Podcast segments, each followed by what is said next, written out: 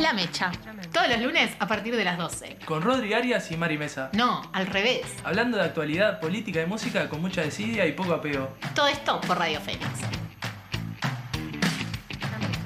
Esto no es más que otro sarao en el que te has colado con un traje alquilado.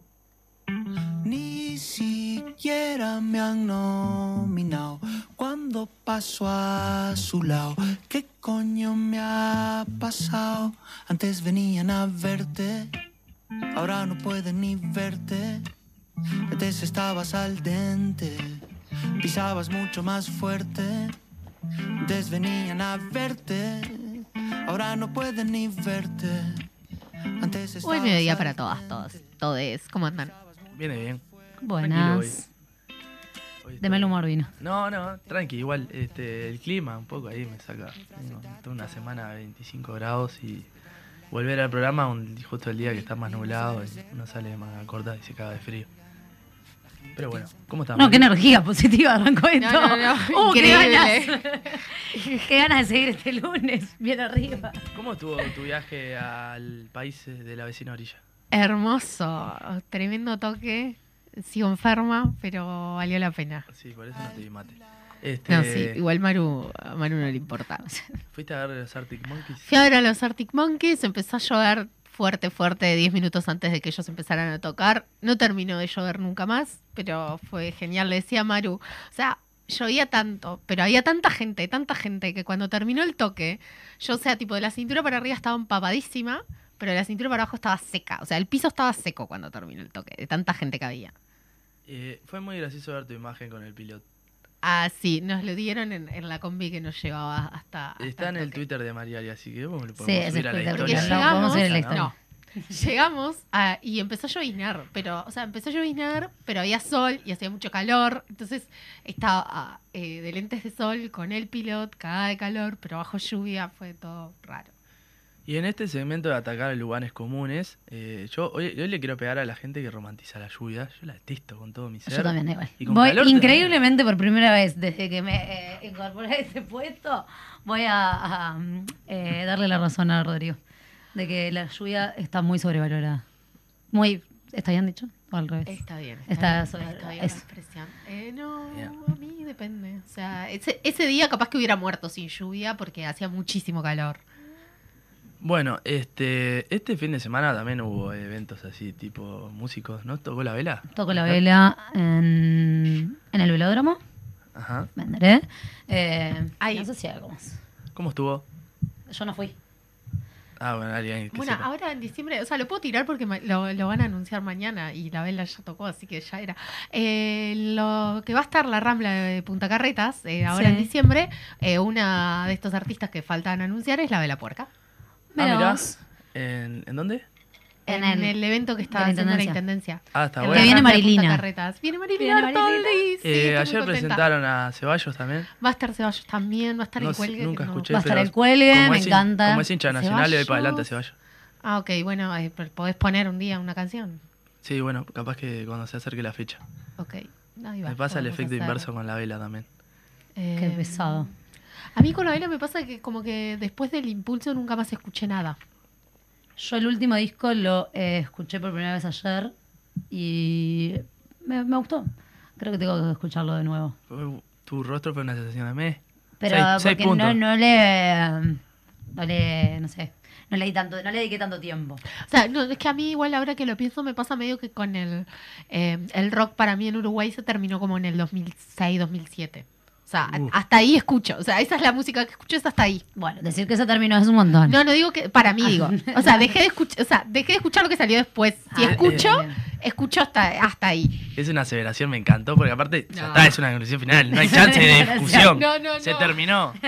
No hay más rock. Dejaron, dejaron de sacar cosas nuevas. Tipo, para mí se terminó ahí. Ya está. Y bueno, Ah, tiene- podría, para mí- ahí va, se murió Losty y yo dejé de escuchar lo que salió después de ahí. Voy a empezar a decirlo así. ¿hay alguna banda de rock nueva, tipo, que esté surgiendo? O- emergiendo. O sea, de hace, por lo menos hace años O que sea, esté. ba- bandas debe haber, Ay, pero sí. que, que O sea, que la hayan pegado, Que capaz la que hayan muy pegado, no. fuerte, no. Pero porque también ya pasó el momento de pegarla con, Con las bandas rock. de rock. O sea, si vos pensás, la- bueno, capaz que excepto Buitres o El Cuarteto, que son bandas que vienen como más de antes, pero La Vela, No Te Va a Gustar, eh, creo que La Trampa medio que también. O sea, son todas bandas que, que la, la pegaron más a fines de los 90, principios de los 2000. Y tal, después se siguieron manteniendo. Pero no hay como bandas que hayan surgido capaz que después de eso y estén como en el mismo nivel, creo yo. Me parece que no, va por otro lado el, el mundo de la música. ¿Quién era para decir eso? Este, último tópico antes de comenzar con la lectura de noticias. ¿Están con fiebre mundialista? Qué término feo ese, pero están con Ah, ahora que ahora que ya hice la penca, eh, sí. Me pasa algo con la penca y, quiero ponerle, quiero ponerle a, a la discusión. Es, ¿sos esclavo de los resultados? Porque uno si no hubiera jugado la penca, desearía tal vez otro tipo de resultados. Por ejemplo, juegan Irán-Inglaterra, quiero que Irán le haga 8 goles. O sea, Inglaterra que pierda siempre. Pero ahora, en la penca, lógicamente, por una cuestión de favoritismo, Ay, vas a poner que gana Inglaterra. Si estás mirando ese partido, ¿por qué velás? Yo creo que Por yo, ganar. no, yo igual creo Lógico. que depende. Yo creo que depende, sí, ponele, yo ahora estaba en clase siguiendo el partido por la actualización que hace Google. Entonces voy más por el resultado. Capaz que si estoy mirando el partido, o sea, yo me acuerdo clarito en el Mundial pasado, en la fase de grupos hubo un partido Portugal-España que estuvo lleno de goles. Y me, yo, o sea, me 3 a acuerdo 3. porque yo lo estaba mirando desde el celular al partido y, o sea, no paraba de hinchar por los dos. Porque era como que se acercaban a un área y estaba todo tan tenso y emocionante que grité todos los goles de las dos selecciones. Ni sé qué había puesto, ni sé si había jugado una penca ese día, o sea, ese mundial.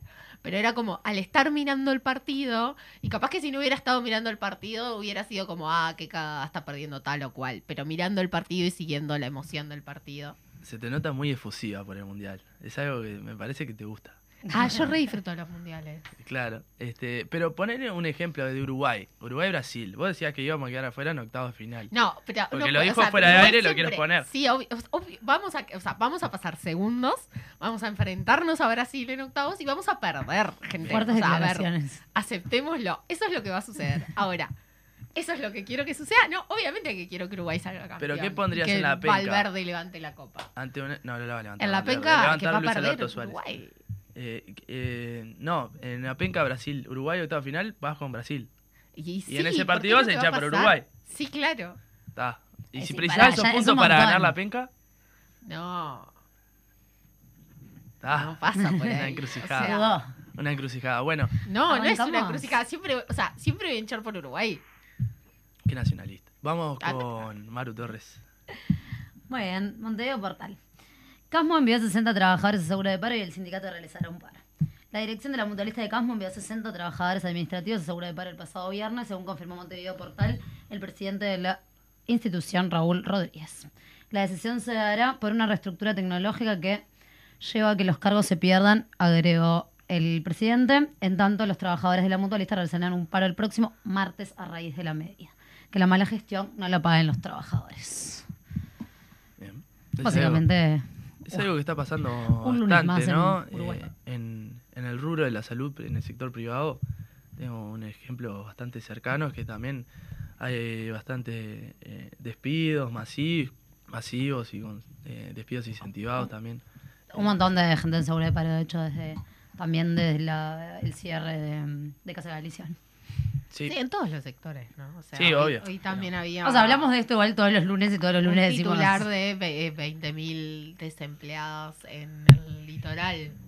Salto, Paysandú y creo que era Artigas. después hay que bancarse a Chipani poniendo eh, en el Twitter que abajo el, bajaron el desempleo. Eh, Bueno, eh, Mari, ¿crees vos? dale. Sos grosero. Maluma se fue a un programa ante la pregunta de por qué cantarán Qatar. El cantante colombiano Maluma se refirió a su participación en el Mundial de Qatar y los cuestionamientos que otros cantantes han hecho sobre los derechos humanos en ese país. Ante la pregunta del conductor del medio israelí, CanTV, sobre por qué decidió participar del evento, Maluma respondió, son cosas que no puedo resolver, solo vine aquí para disfrutar la vida, para disfrutar el fútbol. No, pero yo solo pregunto lo que la gente va a preguntar, respondió el periodista mientras Maluma se levantaba para irse del programa. Sos grosero, le dijo el cantante colombiano. Primero, me parece eh, medio irónico, barra hipócrita, que sea tipo un israelí hablando de derechos humanos.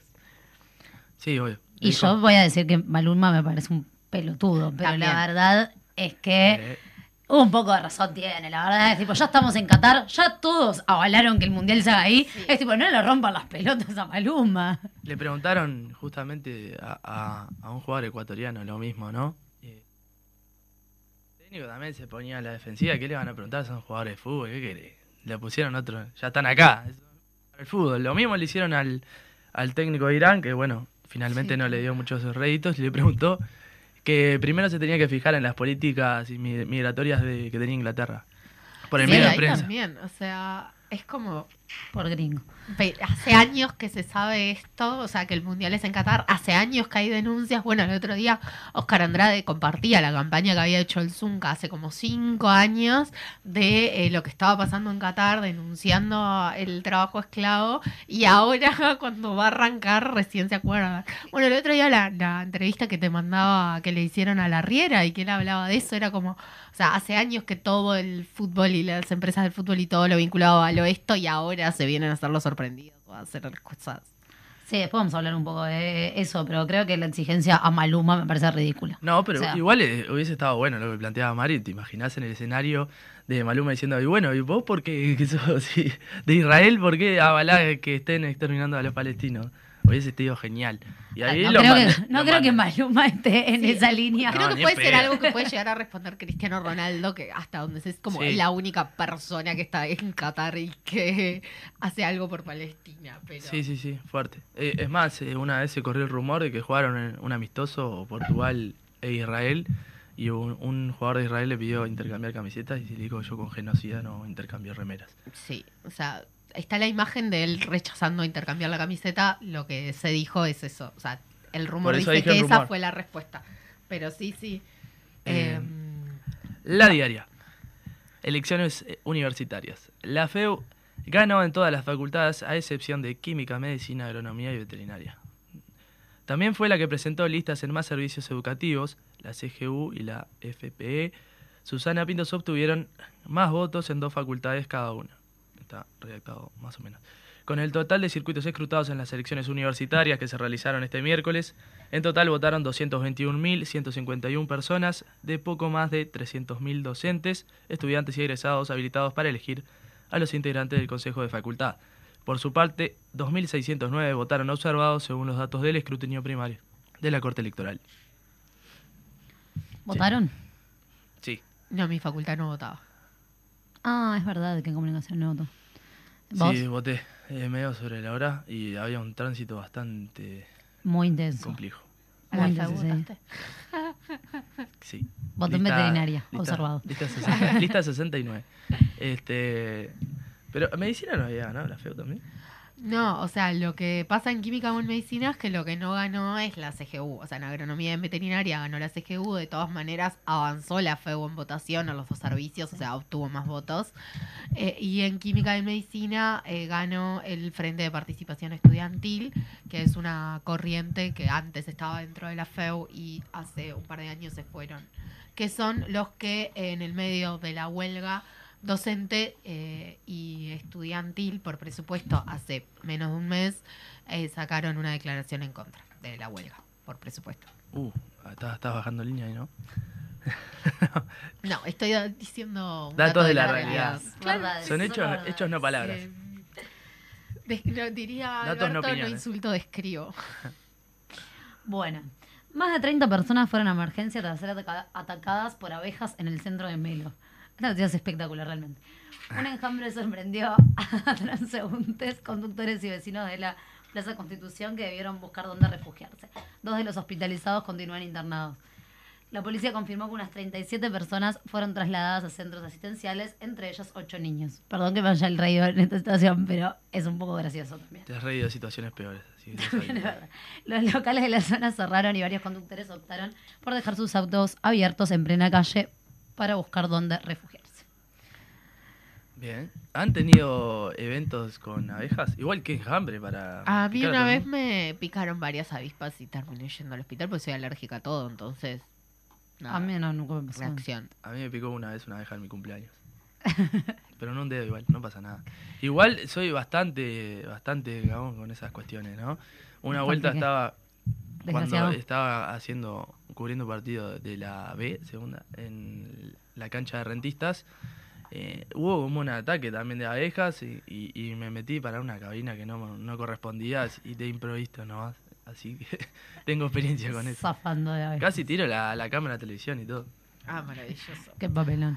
Jorge Uy. Drexler fue el gran triunfador de los Grammy Latino, lo escuchábamos al inicio del programa. Este jueves el uruguayo Jorge Drexler se llevó siete premios Grammy convirtiéndose en la estrella de la ceremonia, una noticia que recorrió el planeta. La industria de la música celebró su ritual más esperado la noche de este jueves, la edición número 23 de los Grammy Latino, y después de una previa con mucha expectativa, el cantante y compositor uruguayo barrió a sus rivales con una goleada. Dios, ¿por qué todo? Eh, llevándose siete gramófonos, convirtiéndose así en el gran triunfador de la glamorosa velada. Yo quiero destacar algo que dijo eh, cuando fue a levantar uno de sus premios, no sé cuál, porque vi el clip en el coso, acá dedicado al viejo conservador que tengo sentado a mi izquierda, ¿No se quedaron dormidos ahí? eh, que dijo que gracias a la música urbana se estaba llevando la música en español a todo el planeta y estaba teniendo un alcance nunca visto. Y bueno, o sea, él gana muchos premios, pero la verdad todo lo que es mover, movilizar las masas es una cosa imposible, porque una depresión escuchar a Drexler mucho tiempo seguido. O sea, pero es un viaje. O sea, tipo, cuando pensás en Clavo mi remo en el río y pensás que ese tipo escribió La loba de Shakira.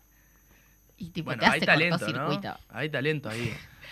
O sea, no, obviamente él elige hacer un tipo de música que no es La loba de Shakira. Es el tipo... Pero, Podrían hacer esa doble, igual, me gustaría ver. Drexler llena una tela, llena antela negra acá. Sí, viene? Sí, obvio. sí, sí. Es muy Para mí es como muy parecido el- el- lo que le pasa a Fernando Cabrera, ¿no? O sea, que las canciones Menor son espectaculares siempre son mejores eh, interpretadas por otros que por Fernando Cabrera. Me estoy poniendo en contra a No, todo un colectivo pero- de... ah, pero yo- Lloradores. no, pero yo no, Lloradores. no digo que las canciones de Drexler sean mejores las que hacen otros artistas. O sea, digo que es un artista que hace un tipo de música para la que interpreta él y cuando tiene que componer para otros artistas, o sea, sabe muy bien adaptarse, Obvio. ¿no? O sea, No, eso igual es un gran compositor, un gran artista y se merece los Latin Grammy, ¿no? Sacándote de y, y la primera canción de Mi Merne se la compuso él también. Me dijo una amiga que sabe. Sacando de contexto, sos un gran eh, escritor, de componé vos, pero no las cantes, no las interpretes. Eso es lo que dijiste, ¿no? No. ¿Vos querés escuchar a Drexler cantar la loba de Shakira? A mí me encantaría. Bueno, depende. Sí, A mí sería me muy encantaría. gracioso. Sería muy gracioso. Pero no, pero lo que yo te estoy diciendo es que es. o ¿Cuál sea, es la loba? No, Ah, no. Eh, que es eh, un artista que es capaz de componer determinado tipo de música cuando es él el que va a interpretarlo y que también sabe eh, componer otro tipo de música cuando tiene que hacerlo para otros artistas que son de otros estilos, como puede ser Shakira o Emilia Mernes o Zetangana o lo que sea. Es el artista, mm, ponele, más talentoso, eh, que menos eh, rédito le dan acá o más menos valorado de Uruguay. Ah, yo no creo que esté infravalorado No, acá. ¿eh? por Yo el creo que- público uruguayo. No, A mí sí, o yo creo que no. Para mí hay, hay ese, ese run run, eso de que, de que genera un poco de, de apagar tensión, de energía, que te desmotiva un poco escucharlo. no es una cosa que vos O sea, que a vos no te guste Jorge Claro. Drexler. No, no. quiere O sea, decir que él esté deprimente infravalorado. no quiere decir que esté infravalorado. Está, está, No, yo no creo, por ejemplo, no creo que nadie infravalore a Fernando Cabrera y todo el mundo te puede decir eh, que no se va a poner a escuchar a Fernando Cabrera un domingo de lluvia porque domingo Si uno quiere poner una previa, no se va a poner a Fernando Cabrera. Claro, o sea, no pero se escucha Fernando Cabrera que uno haga una valoración de cómo o qué estado de ánimo le genera escuchar esa música no quiere decir que esté infravalorando el artista. Yo no creo que Drexler esté infravalorado. Capaz que podría ser mucho más eh, querido o valorado acá, ponele, pero me parece que en términos generales no está infravalorado, que sí Bueno. puede ser que pase con otros artistas. Ojo, ¿no? También puede ser que se lo empezó a valorar después que gana- ganó un Oscar, ponele, pero eso ya, ya es otra discusión. Este, eh, te toca la no, Mari no, acabo de política. leer yo esto. Ah, bueno, yo vos. Te toca a vos. ¿Qué, La ay, red ¿qué- 21. ¿De qué es? El Ay, no leí, el último adiós. no, no, no. El último adiós a Daisy Tourné. Ah, la primera mujer que se convirtió en ministra del Interior en Uruguay. En la madrugada de este sábado 19 de noviembre falleció a los 71 años de edad la maestra fonoaudióloga política y dirigente fundadora del Frente Amplio, Daisy Tourné Valdés. En su trayectoria política da un salto en 1994 cuando se convierte en la primera mujer electa como diputada integrante del Partido Socialista del Uruguay y los mantiene hasta marzo de 2007, cuando el presidente Tabaré Vázquez la designa como ministra del Interior, cargo que ocupa hasta junio de 2019, 2009. En octubre de ese mismo año es reelegida como diputada por Montevideo y en 2015 asume como senadora de la República hasta 2020. Bueno, y a esto antes de pasar al siguiente bloque, también recordar que murió Eve eh, ayer. ¿no? Ayer. Sí, sí. Eh, Fue un también fin de semana de pérdidas. un fin de semana de pérdidas. Eh, y ahora le toca a Rodri presentar el programa. Eh, per- ¿Perdón? No, mentira. Eh, tengo aquí a mi izquierda y ya desde hace un rato teniendo que soportar lo que dicen ustedes dos, a, a Juan Esmoris. ¿Cómo anda Juan? Hola, ¿qué tal? ¿Cómo andan? ¿Todo bien? Bien, Va a estar suerte. llegando eh, Gonza Lima también, Gonzalo Lima, pero justamente estaba comentando el partido de Irán-Inglaterra, que terminó 6 a 1, creo. Y estuvo parado como 15 minutos, así que va a tener un- una demora ahí. El golero se rompió la cabeza todo. 6 Vamos. a 2 terminó. 6 a 2. Hermoso, No, no, no. hermoso. Arrancaba buenísimo. la- las pencas en general arrancaron es bárbaras. lo maravilloso del mundial. Creo que por eso me gusta tanto. Del impredecible. Creo que si vos ya perdés en el resultado de la penga, que después que se maten a gol y que haya resultado que nadie puso. Pero Obvio. volviendo a lo que eh, nos compete, vamos a estar hablando del Mundial Qatar 2022, todo lo que tiene que ver con el periodismo deportivo, eh, and demás, ¿no? Todo lo que genera Qatar, las repercusiones, lo que hemos hablado un poco eh, y lo que está en el tintero también. Pausa comercial y volvemos con más de la mecha. Se preparan las gargantas, se acelera el corazón, vayan peleando las chauchas, que hoy juega la selección.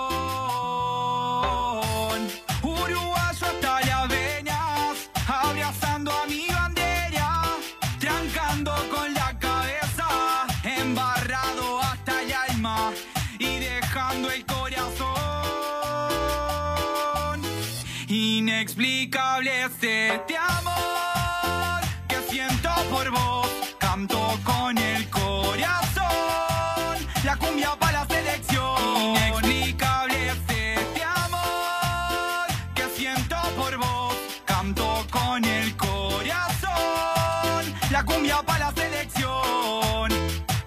Hoy alentamos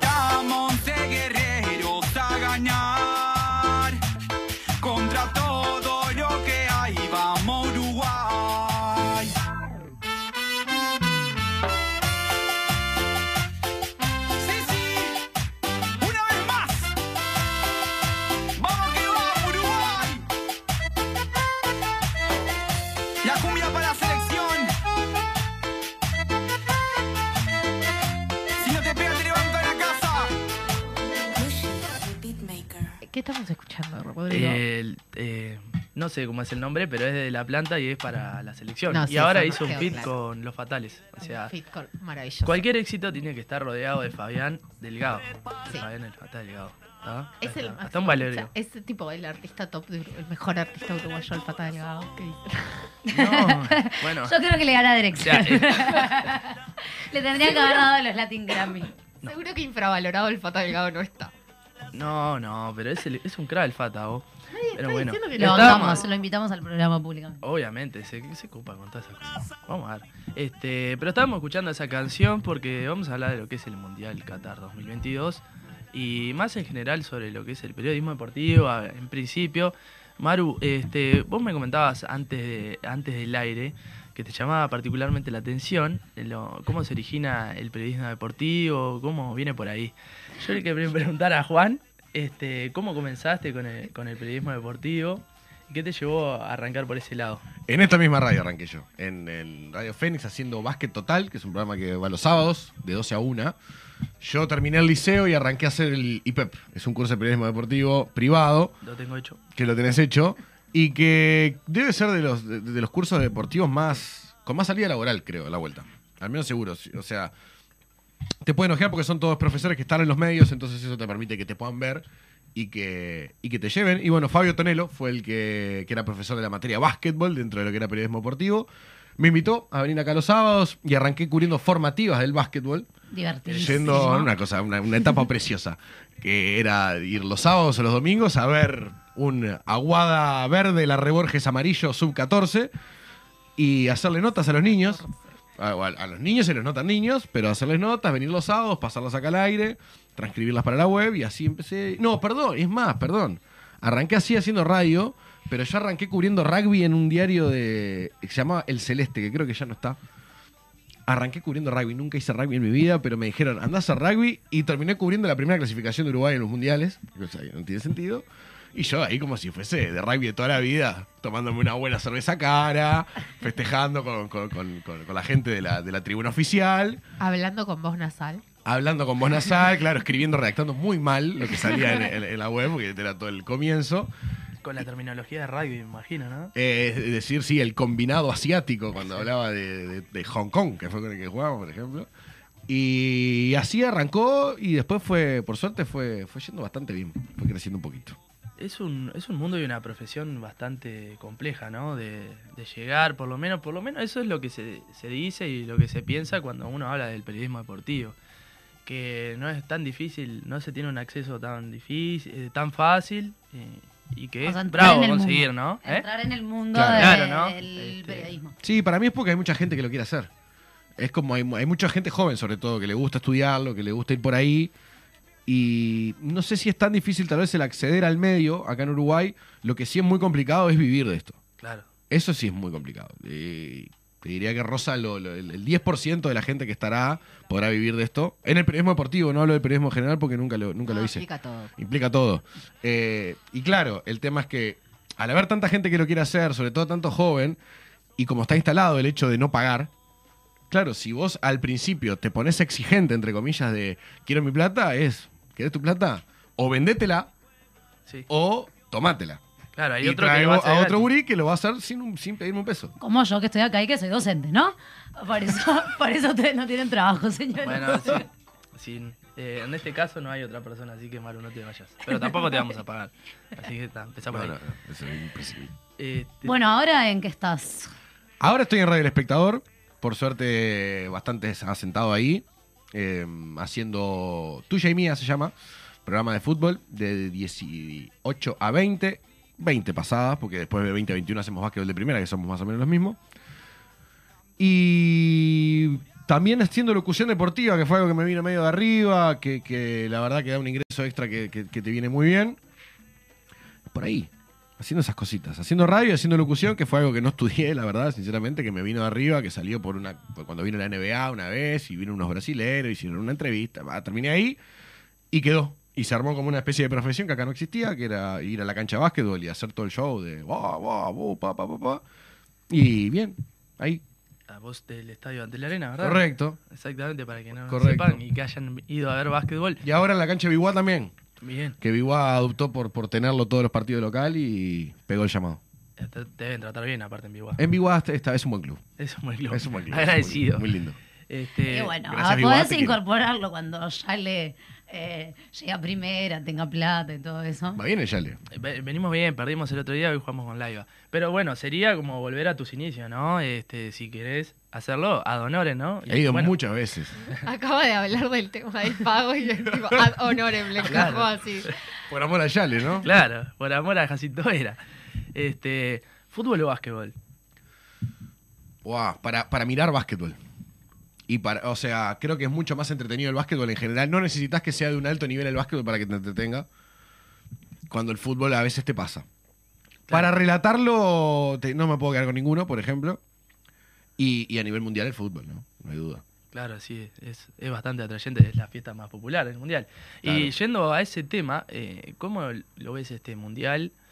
¿Cómo, ¿Cómo lo pensaste? Si se generó la misma expectativa desde los actores que son del mundo del fútbol y el mundo del periodismo en general, la misma expectativa que los anteriores o, hay como una merma en ese Para mí costó entrar en clima de mundial. Por todo, yo creo que por todo, porque se atrasó la fecha, entonces te- tuviste que esperar un poco más. La verdad que el, el organizador, el país organizador, tiene tanta controversia alrededor que creo que también merma un poco eso. Eh, muchas cosas sobre, sobre la mesa que no tenían que ver con fútbol o que te, te ensuciaban un poco lo que es una fiesta que supuestamente estamos hablando de la unión de los países, de, la fiesta del fútbol. Y claro, eh, tanta cosa alrededor que yo creo que costó que la gente entrara. Yo creo que sigue costando que el no fanático del fútbol todavía esté adentro. Yo creo que el fanático futbolero ya está.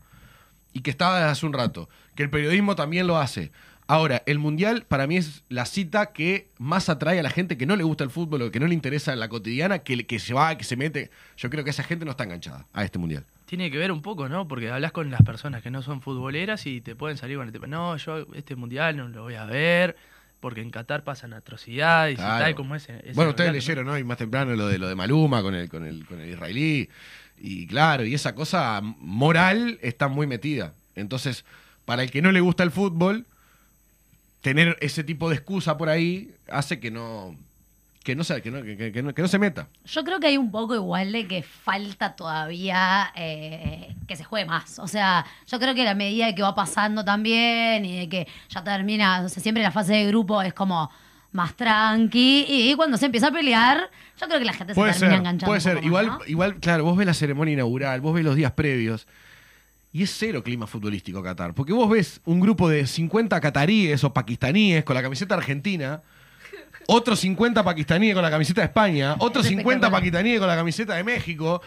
Y vos decís, "Wow, esto es una farsa, esto es Bueno, una, la, en una- la una entrevista fachada. esta que le hicieron a la Riera que comentaba hoy decía eso, o sea, tipo que le daba tristeza que el último mundial de Messi, de Suárez, de Cavani, de toda esa generación sea en Qatar. O sea, Claro. que aparte él fue técnico allá, entonces sabe que no es un país para esto. No, no, no. Entonces, claro, todas esas cosas hacen que, que cueste. Igual yo ya me, me enfermé, ¿no? Yo ya está. Yo que soy un tipo que no se despierta antes de las 12 del mediodía. Mañana tengo la alarma puesta a las 6.58 para la Argentina. Hoy miré Inglaterra-Irán el primer tiempo. Hasta Hoy que vine para acá. a hablar del Mundial. Hoy vine a hablar del Mundial. Este, bueno, buscándole la vuelta. Sí, eh, ¿cómo viste la ceremonia? Porque eso también a los que somos apasionados del deporte, por ejemplo en los Juegos Olímpicos, en los Mundiales, es algo que nos llena de, de emoción y como ya no, no va entrando en el clima. Si vemos una apertura de ceremonia de cualquier otra cosa, jamás la veríamos, pero en eso te va metiendo en el clima. Sí, a mí, me- a mí no, me, no, me, no, me, no, me, no me penetran en la piel las ceremonias Ninguna inaugurales. en general. ninguna. Igual las Y esta me dio más cringe me- que ninguna, ¿no? O sea, la verdad, Sí. fue, fue- es bravísima. Porque, claro, vos enfocás a la tribuna y están los cataríes ahí que la verdad te, te da la sensación como que les pagaron para estar ahí adentro y que no entienden qué está pasando. Hablas con los cataríes, los cataríes se pensaban que Qatar iba a llegar a la final del mundial, una cosa, no saben nada, nada, no Bueno, tienen llegó ni idea. Croacia a la final del último mundial. Bueno, o sea, No, pero vos eh, Para no, ganar ves el partido y te das cuenta que Qatar no, no, no, No. no. Hay- No nunca más un mundial en la historia. Vi un Qatar. videíto de un ejercicio que estaban haciendo en el entrenamiento Ah. que no tiene sentido. que es tipo se tiran uno arriba del otro, no sé, es rarísimo. espectacular. Yo creo que igual esto le da. Me voy a poner en defensa de que sea en Qatar. Muy polémico Ah, lo estoy vas a- diciendo. A ver, esto. Pero me Te vas a poner en defensa de un un país no, opresor por de supuesto mujeres. que ¿no? no. Pero es un poco real también que ahí eh, le da un poco de gracia todo esto. O sea, a mí me parece divertido que no tengan ni idea de que estén ahí como viendo qué onda, de que agiten a otros cuadros. O sea, me parece pintoresco a mí. Sí. Todo me parece bastante Es un, es pintoresco. un lado positivo. Es, es ver el vaso medio lleno. Medio lleno. Que no está medio lleno. Pero un vasito porque, chiquito, ¿no? claro, es un vasito muy chico. Porque el mundial supuestamente. O sea, va cada cuatro años. Es como lo más especial dentro del fútbol. Sí, obvio. Entonces, no me quiero poner tampoco el más serio del mundo, pero es como una falta de respeto a, a- a- a la cita mundialista, a, a- a lo más grande que hay en el fútbol internacional. Que se haga en Qatar, que, todo esto es como una falta de respeto. Y sabés que además el trasfondo es todo un tema de guita y de, y de corrupción que había dentro de la FIFA, que, que Que no hay. sé si sigue existiendo. Yo imagino que sí, pero lo que había antes era una locura de corrupción. Sí, sí, o sea, que se destapó todo cuando ya se había elegido Qatar. Y, y la verdad, te, te, te apaga un poco eso que hablábamos hoy de, de- de- de meterse dentro del mundial. Y eso que no, no nos metimos en cuestiones más morbosas que pasaron en la cuestión de la ceremonia. y Pero yo me quedé con algo que me gustó, que fue la parte de las mascotas y eso es lo único decoroso. Fue divertido. Igual yo creo Vi que. hay- muchos chistes respecto al gauchito del 78. Eh, yo creo que hay un, un tema ahí que- con este mundial y obviamente tiene que ver con, con bueno, con, ya sabe, hablamos la- el lunes pasado creo, o el anterior, sobre la cantidad de, de gente que murió haciendo los estadios, que empieza como un poco a Bueno. manchar eh, eh, la situación. También es verdad que... que, mm, los occidentales vamos mucho a, a marcar una línea moral a Oriente siempre, ¿no? Como a decir qué es lo que está bien, qué es lo que está mal, qué es lo que hay que hacer. Eh, Sí, estoy de acuerdo con la gente que dijo, tipo, medio que Europa no puede hablar mucho. Y claro, es un poco como, bueno, di- digamos que tampoco en los países que se han hecho, qué maravilla vivir acá, ¿no? O sea, es verdad que, que genera un montón de cuestiones y que no es para, para decir que, que divino que es Qatar y qué maravilla todo, pero también se da esto, ¿no? De que vamos a marcar como alineamientos de qué es lo que hay que hacer, si está bien, si está mal, Sí. la vestimenta. Tienen medidas todo. muy bestias ellos, ¿no? O sea, que yo creo que eso es como rompe tanto los ojos. Todos tienen sus quilombos, todos tienen sus problemas, pero claro, Son los de ellos de son bestias. Son, están ahí, los vinás y son unas bestialidades bárbaras. Entonces, eso hace que cualquiera tenga, se sienta con el tupé de ir a criticar lo que sea. Y lo otro que creo que también más influye con el tema Qatar es lo que te dije antes de, de- de- de la corrupción que hay metida en el medio para que se haya elegido Qatar. Cuando además tenían una, una propuesta que, que era Estados Unidos que, que tenía todo. O sea, estadios de primer nivel que ya estaban construidos, que le faltaban solamente algunos arreglos, transportes todos perfectos, eh, eh, saber que tenía la capacidad para alojar. Cuando se empieza a poner esto de verdad, que empiecen a caer la gente en serio, porque la gente de verdad que va al mundial no está para el primer partido para la semana antes. Va a llegar a la altura de los segundos, terceros partidos de, de la mayoría de las selecciones que confían que van a pasar. La mayoría de los ingleses va a llegar en una semana, dos semanas. La mayoría de los brasileños van a llegar en dos semanas. Así, y ahí yo no sé si va a aguantar Qatar, ¿eh? La verdad. Porque construyeron todo, además. O sea, tuvieron Sí, que construir. Pero están terminando las cosas todavía. El. FanFest más grande lo terminaron hace dos días. Pero ta- pasó también en, otros mundiales, en Brasil también, eh, con el Mundial 2014 fue como medio complejo a la hora de las construcciones. Y bueno, eso que venías diciendo vos de, de que Estados Unidos estaba todo preparado. Y bueno, eh, finalmente después de que se lo dieron a Qatar, está ya el FIFA Gate y o casualidad que lo destapa Estados Unidos. Hay un F20. poco de eso, no me diste el poder, ahí te saco para afuera y el próximo mundial te lo doy a vos. Me Claro. lo quedo yo.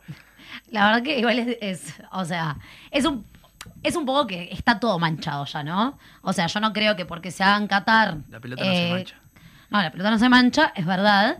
Pero es verdad que la FIFA está toda manchada y, y no, o sea, colabor- que se haga en Qatar es realmente. Tienen que ver el documental alevoso. de la FIFA, que es brutal. Sí. Tengo para verlo, no lo he visto. Brutal está. Me, me- me dijeron una anécdota, me aseguraron que es real, pero no sé, fuente la de los candados. De que Información cuando- real de María Díaz. de que cuando se estaba definiendo dónde iba a ser el del 2018, que al final fue en Rusia, también estaba Inglaterra Estaba. Compitiendo por ahí y que le- cuando hablaron con Grondona para que votara por Inglaterra, Grondona le dijo, devolveme las Malvinas y te voto por el Mundial. Espectacular. Aplausos. Jamás pe- Julio no, no, estoy- eso es, es inchequeable. Es inchequeable, claro. Está Inchequeable, muerta, pero Marta. muy probable. Qué manera de lanzar ahora, levantar la imagen de Julio Grondona, ¿no? No, no fue- Post-mortem. Realmente se baja. No, Bueno, no, un está. tipo que no sabía decir dos palabras en inglés, que, que, que hayas llegado ahí. Es, Pero- es, Es espectacular. es espectacular, la mano Pero derecha. en 2014, en el último mundial vio, te metió una fase de grupo que mamita quería. Te metió a Bosnia, eh, Nigeria. Bosnia, y- Herzegovina, Nigeria y, Grecia. y Grecia. No, sí, ¿fue Grecia? Bosnia, Grecia, sí. Herzegovina. No, Nigeria, ¿fue Grecia? Y después le tocó México. Eh, Todo un camino. No, México fue en 2010. Le tocó Suiza y Bélgica. Suiza y Bélgica. Ahí está. Pero un camino bastante allanadito. No podemos quejar, nosotros en 2010. So- No creo que sea por el peso de, de, de Figueiredo igual, ¿eh? Eso por una cuestión fortuita nomás.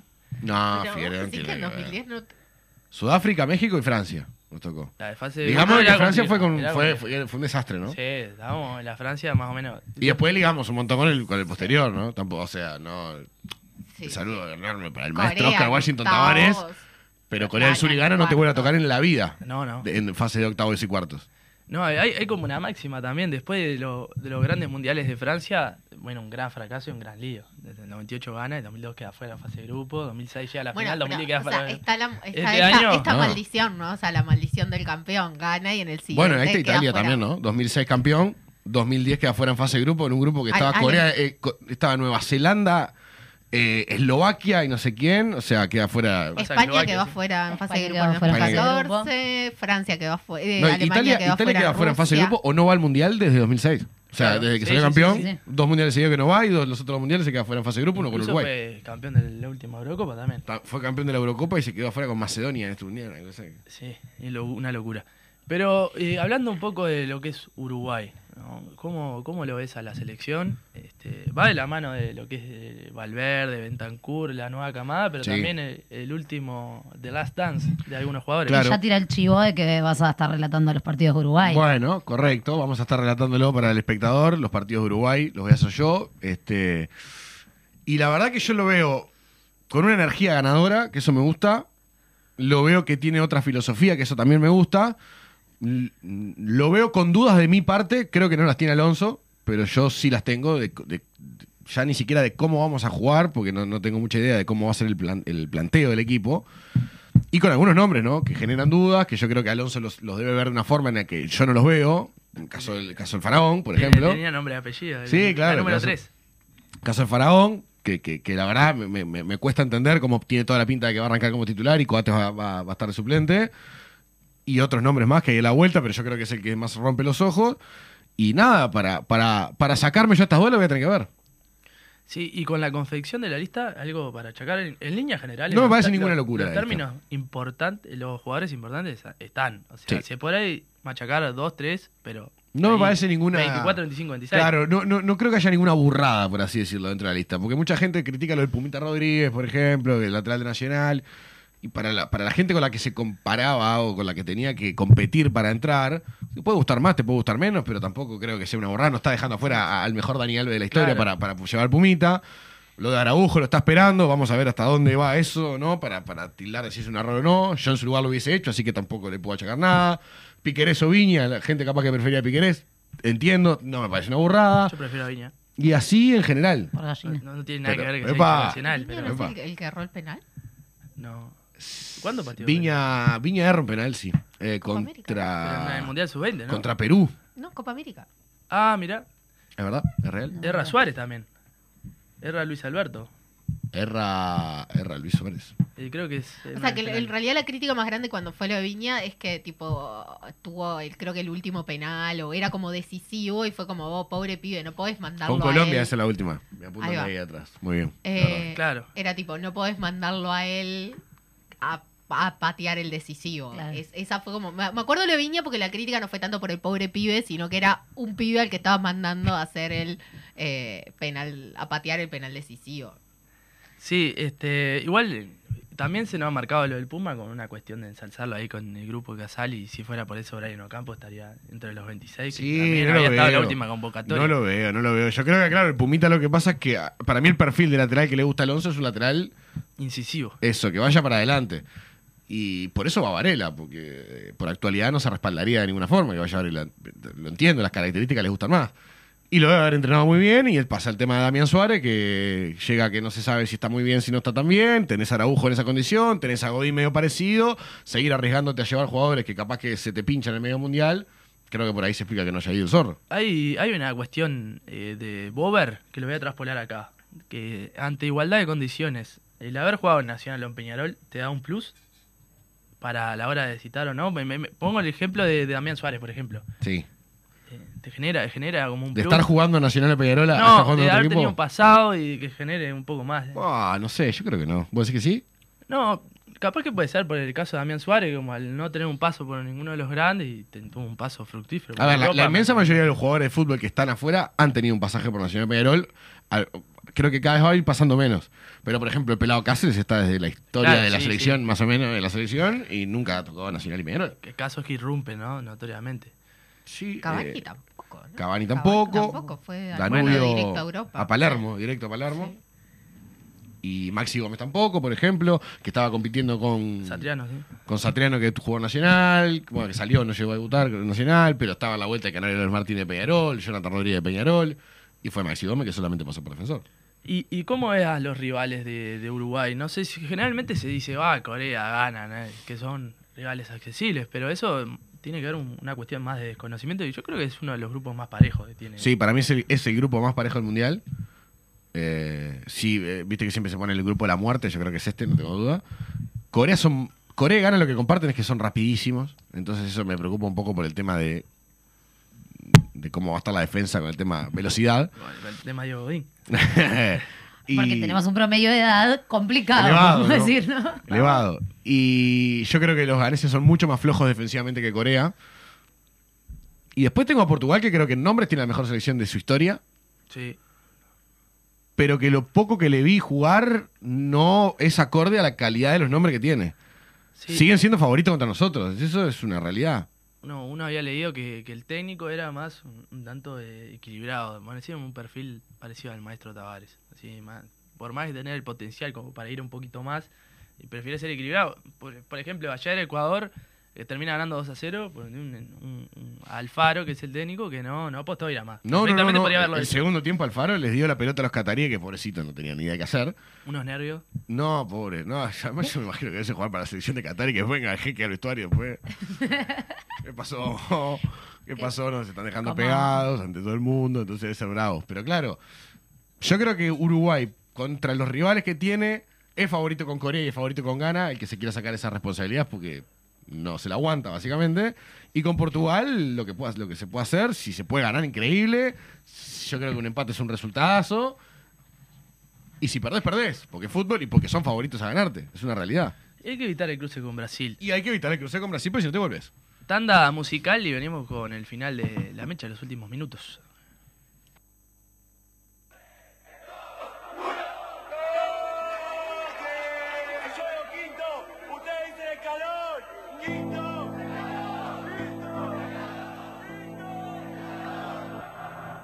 De Sandra y de Guille nacido el 24 de junio. Pequeño guerrero que piensa ganarle la vida a los puños. Me fui para la calle metido en el rap y dejé los estudios. Y encontré el sentido a mi vida cuando me metí en un estudio. Y pegué mi primera canción y aunque no tenía plata me creí millonario. El primer rapero argentino en haberse pegado que sea de mi barrio. Y no teníamos nada, nos faltaba tanto, pero le metí como un warrior. Y empezamos a ver plata con gira boliche hasta llegar a los escenarios. Y te hablo de nosotros que no fui yo solo, llegado para modo diablo. Alicia y al Neo sepan que lo quiero, pienso en ustedes a diario. Pasé por el infierno y pude salir cuando lo creí necesario. Y al final no caí, me volví más fuerte para la sorpresa de varios. Mi vida parece muy fácil ante los ojos de un extraño. Pero la presión se vuelve más grande y los miedos toman más tamaño. Una carrera que mantuve con altibajo más de cinco años. Empezamos tocando para 30 personas y ahora te llenamos el estadio. Gota dentro de mi vaso. Siento que todos me juzgan cuando doy un paso. Hablan como si no conocieran el fracaso. Caso. De sol a sol entrenando los flow, mejorando las barras, dejando la vida. Doy paso gigante y la huella tan grande que nada la borra y nadie las olvida. Mi gente es humilde. Estamos escuchando al Duco, ¿no? Mari? La Session, eh, sí, no sé si se acuerdan, pero el año pasado Duki prometió que si la selección argentina ganaba la Copa América iba a sacar su Visa Rap Session. El anulo algo- mufa más grande de la historia de Argentina va a ser este, ¿no? O sea, dijo que iba a ser la, hace dos días antes que arranque el mundial. Y Tai prometió sacarla antes del mundial, la sacó ahora, dijeron que grabaron como 5 o 6 y esta fue la que más les gustó. Hay como ahí todo un debate si está buena o no. Había gente esperando algo más como eh, bailable, más tema del verano, en plan la de Quevedo. O esta que es más un viaje ahí introspectivo y hablábamos con, con Maru. El detalle para quienes hayan visto el video. En el video arranca Duco sin, sin tatuajes en su cara, o sea, como Mauro, como, como él en sus inicios. Y a medida que va ¿no? Avanzando en, las en la canción y en su historia se le van apareciendo. Ahí va, porque la canción tiene que ver como con su historia, entonces en la medida que pasa eso se van apareciendo las... Bueno, un día si Eh, quieren pueden hacer escúchenla. una columna de, de Duque. Está muy bueno. de Mauro Lombardo. Pero bueno, tengo aquí a mi derecha a mi amigo personal, a Gonzalo Lima. ¿Cómo andás, Gonza? Bu- Bueno, muchas gracias por la, por la invitación. Bien, vengo de, de un partido con muchos goles, ya un, eh, un partido mundialista atípico, porque generalmente los partidos son bastante más parejos. Debutaba igual Inglaterra frente a, a un rival bastante débil como lo fue Irán, pero vengo de, de un partido con, con muchísimos goles. Te apiadaste del relator, me imagino que la bola le quedó media cascada. No sé, Juan, eh, ocho goles, después te pasa factura. Sí, es bravito, bravito. Y los iraníes estaban bravos para, para pronunciar. Inglaterra sale de memoria porque tiene un equipazo, tiene una gran generación, pero los iraníes El equipo iraní. Salvo Ante Ese la duda, el sí, el más equipo fácil iraní. de pronunciar la tenía siempre, Eh, ¿no? Sí, Taremi. Claro. Taremi el 9, Taremi Claro, el 9. eh, justamente, El del Ta- Porto. por suerte, Taremi, que es el del Porto, que es el más conocido, convirtió los dos goles. Claro. Y siempre la tenía él, era saque de arco y le pegaba a él. la tiraban larga, peinaba a él. Entra el arquero sorprende, Taremi. Sí, no, y los suplentes que entraban, eh, el uno cada tanto se, se pronunciaba que era. No, sí, yo con Corea del Sur tengo planeado decir el equipo coreano. Eh, Sí. Conjunto coreano, el equipo asiático. Y, y que la Eh, tenga Son también. Y Hyun Min Song no, no está jugando. No, no, no importa. No importa, lo curamos, anda mal de la vista, se cura. Habla muy mal, habla muy mal de los periodistas. No, que en- no en están radio te puede dar estudiando. licencia. El número de la camiseta y ya está. Más o menos la gente ahí va a ubicar. Claro, hay Sí, que buscarlo por En el, radio no te imaginas eso. Hay que buscarlo, sí, por el Pero una número. cosa es Pero asociar por el rápido. número asocias la Claro, pero posición. una cosa es asociar rápido el número con el apellido Rodríguez y otra cosa es asociar rápido el 4, ¿cuál era? Ion Fien Slang. Es No, bravo. no, pero o sea, ignorás los nombres, no tienen nombres, son números en la camiseta. Pero no podés decir, Claro, la sacan igual, 4. Lo que, lo- Sí, Qué la sacan feo. cuatro. El lateral lo que ella derecho de Corea comenta del igual con respecto a las posiciones y los números cada vez se respetan menos porque igual eh, hoy el 2 igual juega de, de volante central no es eh, no es tan estructurado como lo era años Sí, por anteriores. ejemplo, eh, Matías Olivera usa la 16, si no me equivoco. claro y juega como lateral No, te ayuda eh, mucho en la planilla para saber en qué lugar van. Pero, Claro. pero igual, con nombres difíciles para eh, que no estamos acostumbrados, ya sea los coreanos, que sobre todo, insisto, son ta, ta, ta, ta, ta, ta, y muy parecidos entre ellos, la radio te permite poder Te- inventar un poquito. No, y traspolando un poquito acá a Uruguay también nos pasa, ¿no? Me imagino ahí eh, la lista de la sub-17 de Uruguay, si no me equivoco, hay 5 o 6 Rodríguez. Bueno, Boston River creo que es el equipo histórico de- de- del fútbol uruguayo que tiene Más Rodríguez en la historia. ¿no? Son, son, son un montón de. Rodríguez y se, y se te mezclan todos juntos. Y hubo un partido, me acuerdo un partido Guzmán, que, Facundo que estaba Alan. Guzmán, Facundo Alan. Rodríguez, Alan Rodríguez, eh, el, Hay un par más. para, son Guzmán Rodríguez, eh, había el, el delantero centro, Sí, es. eh, Agustín Rodríguez, Agustín Agustín. otro Rodríguez más y estaban los dos Martín Fernández. Sí. Ahí los dos nombrás como a Martín la Fernández. banda, los, de los Sí, los Rodríguez, y listo. Tocan, Van tocan. todos juntos, entran en una misma familia. Rodríguez para Rod- no, Tocan a Rodríguez. Allá en mi pueblo pasaba, en mi pueblo, en Rosario, pasaba con un equipo, eh, Pastoreo Wanderers, que eran todos Castro o Carro, y el técnico era Castro, que era el padre de todos. Eh, pero eh, eran eh, los hijos, seis o siete, algún primo, y dirige Castro, nosotros. Para la gente que no, no te conoce de Lima, Gonzalo, eh, decime de qué pago sos. Soy de Rosario, del departamento de Colonia, pago del capitán de la selección, de Diego Sí. Godín. No es casualidad que el pie que te dije para preguntarte sobre Godín. ¿Cómo lo ves? Se perfila como titular, hablamos con Juan. Se perfila como titular un Godín que yo lo defiendo por ser coterráneo y, y le tengo mucho aprecio, pero le han dado de todos lados en estas eh, últimas horas. Hablan desde la interna de Uruguay que lo ven de una manera exuberante, que ha estado muy bien y ha evolucionado bien en estas horas No iban a decir otra cosa del, tampoco, ¿no? del entrenamiento, pero que se lo ve muy motivado. Venía muy mal en los últimos dos partidos que tuvo en Vélez, sobre todo el penúltimo, fue terrible y eso era lo que generaba un poco más de miedo, esa, esa vuelta de, de Godín. Después en el segundo se afianzó un poquito más y ahora pinta para eh, ser por lo menos uno de, lo- de los titulares. Creo que en algún momento se puso en cuestión si estaba o no en la lista de 26. No me puedo era, poner a imposi- era, era imposible que no estuviera. Eh, claro, si me Pero pongo era imposible que no estuviera en la lista de 26. Yo lo veo, lo veo como un caso similar al de Lugano en el Mundial 2014. Sí. Un tiempito Yo y después no entra más. pensé en la Copa América cuando se lesionó Godín, pensé que ahí iban a hacer lo que hicieron con Lugano en el 2014, que fue que se lesionó y nada, y ahí ya de la lesión al retiro. Puede A ser mí más presentación allá de- y retirada. Claro, en esta a mí Copa más allá de- Frente a Corea. De lo de Godín, me- me ¿qué tiene que hacer Cuate para jugar? Claro. O sea, está en el mejor momento de su carrera. Se acaba de comer a Hyun Min Song en un partido por Champions jugando al Sporting Lisboa contra, contra Tottenham Hotspur. Godín que viene como viene y no juega cuates. Es insólito. Es- Yo creo que es- va a jugar. es Tendría que jugar cuate. Tendría que jugar Cuates. Hoy por hoy es Lo- el zaguero de mejor Tendría, nivel. sí, por, Por, eso supuesto. quiero que arranque el Mundial, que arranque Uruguay, que Godín me tape la boca, porque, porque si no, no me... no. Lo que creo que no podía estar en discusión era si iba o no Godín. Sí, Godín tiene que ir. que, en un momen- que en un momento no que querían hasta jubilarlo a, a Godín. Yo creo que el capitán de la selección con tres mundiales en, en las espaldas tenía que ir en una lista de 26 incluso, que quizá tengan participación no más de 20.